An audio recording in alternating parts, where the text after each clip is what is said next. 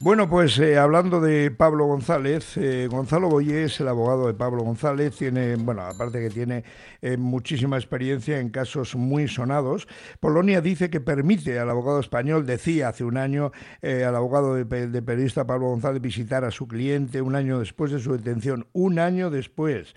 La justicia polaca que reconocía un año después a Gonzalo Boyé como representante legal, una odisea. Hace poco me decían el 21 del pasado febrero que tuvo oportunidad de visitar a Pablo preso desde eh, detenido, desde el 28 de febrero de 2022. Gonzalo Oye, muy buenos días, bienvenido. Hola, buenos días.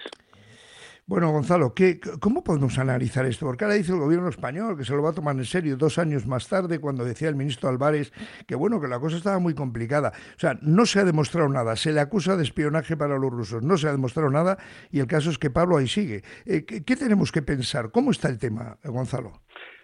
Bueno, nosotros sostenemos lo siguiente, cuando una persona lleva dos años en prisión provisional y se sigue investigando es porque no hay nada. Eso es, eso es lo evidente. De hecho, la semana pasada estuve presente en una serie de diligencias de investigación que se pudieron haber hecho hace dos años, diligencias que no han arrojado ningún resultado. Es decir, en todas las direcciones en las que va la investigación polaca, el resultado siempre es el mismo, nada.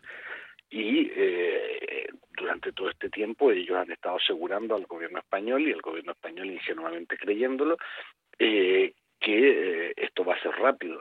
Bueno, hay gente que lleva en Polonia siete y ocho años en prisión provisional sin juicio y nosotros no queremos que pase eso con Pablo. Pero bueno, eh, decía yo antes, Gonzalo, eh, que el gobierno polaco que aprobó esas normas las está incumpliendo. Ellos mismos son los que están incumpliendo las normas que aprobaron. Es decir, esa prisión es a todas luces, a todas luces ilegal. No, no, no sé si la palabra es ilegal, perdóname porque el, el abogado eres tú. Pero, eh, ¿qué, qué, qué, va a pasar? O sea, ¿cómo, cómo se arregla esto? Mire, la, básicamente la, las normas polacas no establecen un límite máximo de prisión provisional, como en otros países. España tiene una norma que me parece excesiva, dos años prorrogables por otros dos. Es decir, en España hay mucha gente que cumple cuatro años en prisión provisional y está mal pero es un horizonte. En el caso de Pablo no hay ese horizonte, no sabemos cuándo va a terminar esto y evidentemente lo que hay que hacer es un esfuerzo para que se le ponga fin a esto, porque si después de dos años no tienen nada es que nunca lo van a tener. ¿Has tenido, Gonzalo Boyé, has tenido ocasión de estar con Pablo hace poco tiempo? Sí, la semana pasada participé junto a los demás abogados polacos con él en una diligencia de investigación y, eh, y después evidentemente le visité en la prisión. ¿no? Nos contaba su mujer, Ollana, con la que mantenemos eh, permanente contacto, que la vez que fue a visitarle con la familia, bueno, estaba rodeado de, no sé cuántas personas que, vamos, no, sé hasta qué punto puedes hacer bien tu trabajo, te hablo como abogado, en el caso de Pablo, con, con tanta gente que andará por ahí mirando y revisándolo todo, ¿no?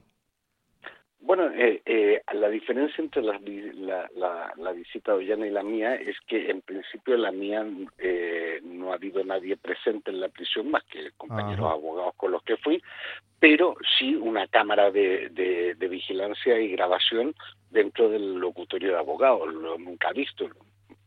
Voy a recordar por escuchar conversaciones de abogados algún juez terminó condenado, ¿no?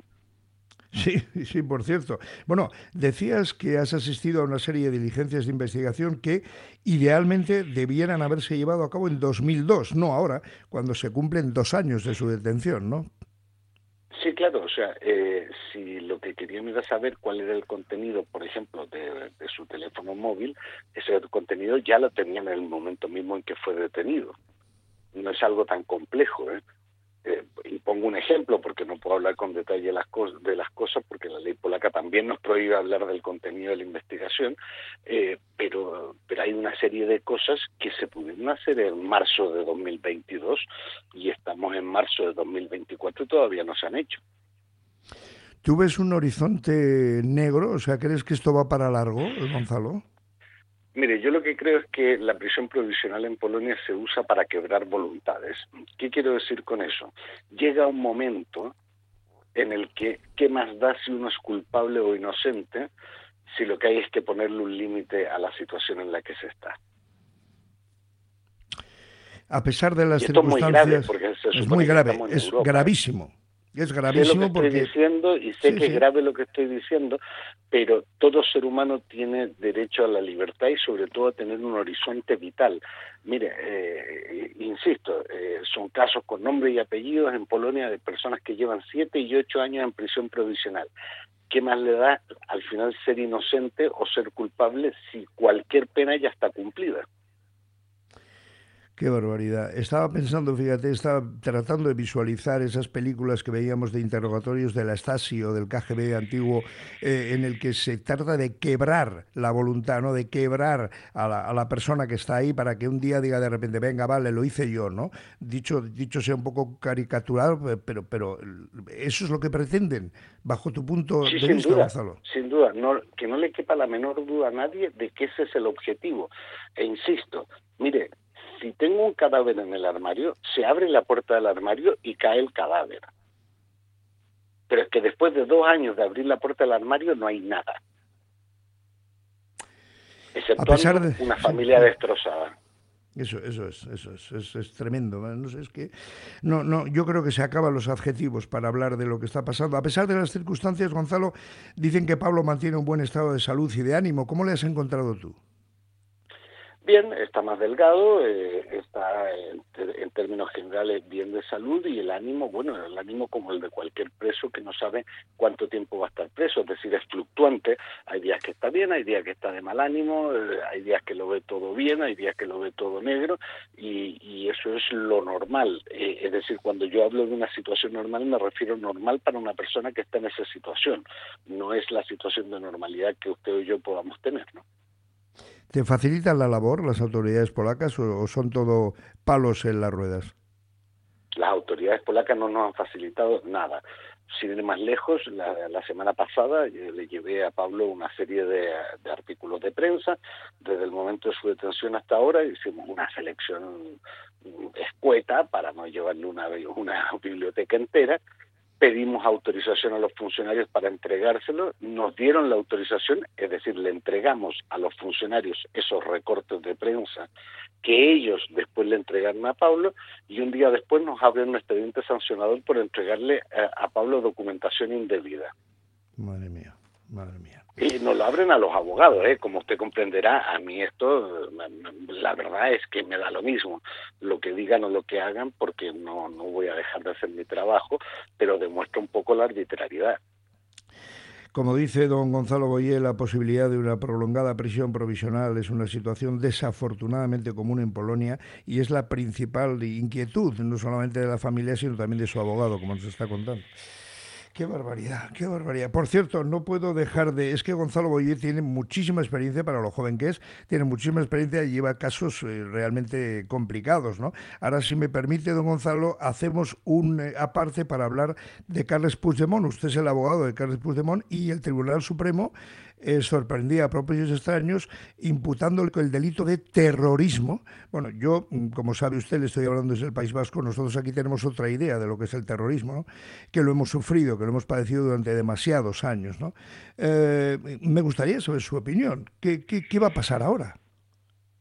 Bueno, pasará lo que el Tribunal Supremo quiera que pase, eh, evidentemente, y frente a eso nosotros haremos lo que tengamos que hacer dentro de la legalidad. Dicho lo cual, eh, yo creo que banalizar el concepto de terrorismo es una cosa muy grave, incluso de cara a las propias víctimas del terrorismo, eh, pero eh, por otra parte estamos en una situación paradójica. al presidente Puigdemont se le acusa de ser el líder de unas actuaciones supuestamente terroristas cometidas el 17 y 18 de octubre del año 19, momento en el cual el presidente Puigdemont se encontraba en dependencias judiciales belgas detenido por ser el líder de una rebelión. Creo que ni siquiera se ha dado cuenta de que están, están disparándose sobre su propio pie, porque o era un rebelde, o era un terrorista, o simplemente era un político haciendo su trabajo. Sí, antes de terminar, eh, don Gonzalo, el, yo recuerdo unas declaraciones suyas en una radio catalana diciendo que el expresidente podría volver a España cuando quisiera y que no sería detenido. ¿La situación ha cambiado? Bueno, él, yo lo que dije es que sería, eh, podría volver. Él, primer lugar, aclarar una cosa, él siempre ha dicho que él quiere volver a Cataluña, no a España, eh, y yo creo que hay que respetar su voluntad y su proyecto político, eh, porque a los abogados no nos corresponde el, el, el, ni siquiera cuestionarlo, sino que simplemente prestarle las herramientas para que lo pueda hacer. En segundo lugar, lo que dije es que él volvería en cuanto se dieran las circunstancias legales del Tribunal Supremo parece empeñado en que no se den las circunstancias judiciales, porque legales están ahí. Es decir, nosotros hasta el momento hemos ganado todo en Europa y parece que Europa una vez más termina en los Pirineos. Don Gonzalo Oye, abogado de Carles Puigdemont y abogado de Pablo González, que es con quien abríamos la, la, entrevista. Le agradezco muchísimo que se haya acercado a estos micrófonos de Radio Popular, don Gonzalo, y nos haya puesto al día de ambos temas. Que tenga un buen fin de semana. Muchas gracias. Gracias a ustedes. Muchas gracias y buen fin de semana.